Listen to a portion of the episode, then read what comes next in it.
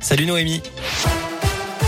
Salut Cyril, salut à tous. On jette un œil à vos conditions de circulation. Pour commencer, je vois que pour l'instant c'est assez fluide dans la région. Pas de grosses difficultés à vous signaler.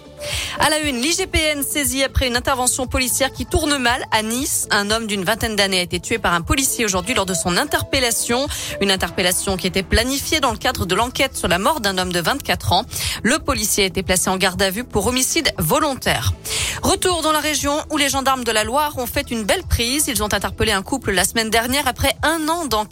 Le duo est soupçonné d'avoir escroqué des dizaines de personnes à qui il proposait notamment des chantiers en tout genre. La perquisition a aussi permis de saisir quatre véhicules d'une valeur totale de 170 000 euros, 7 400 euros en liquide, mais aussi 13 armes.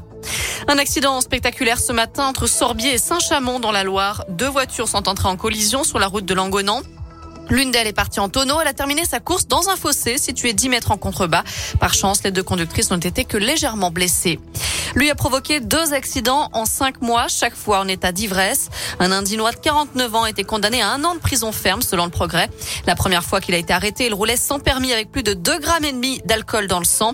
La deuxième fois, il roulait sans casque, au guidon d'un scooter non assuré, avec près de 2 grammes et demi d'alcool dans le sang également. Jugé lundi, ce récidiviste alcoolique n'a plus le droit de conduire de véhicule à moteur. Clermont, une ville pas très funky, c'est ce que laisse entendre l'Obs à l'origine d'une nouvelle polémique au sujet de Jean-Michel Blanquer. Dans un tweet à propos du voyage du ministre à Ibiza, le magazine affirme Ibiza, c'est la fête, les moritos et la musique électro, soit l'exact contraire de Jean-Michel Blanquer. Il soulève ensuite la question suivante. Le scandale aurait-il eu lieu si le ministre avait passé son réveillon à Clermont-Ferrand? Une attaque totalement gratuite et infondée qui n'a pas manqué de faire réagir les Auvergnats.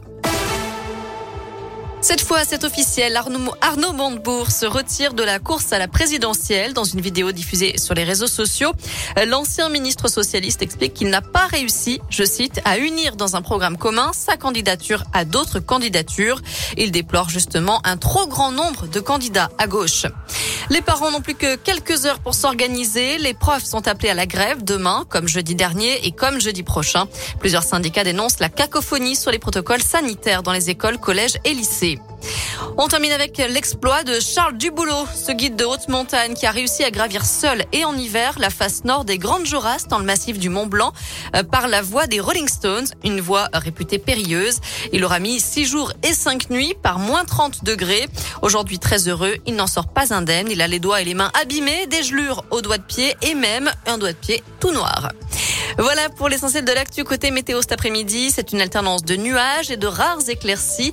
Les températures sont toujours de saison, comprises entre 2 et 4 degrés pour les maximales dans la région.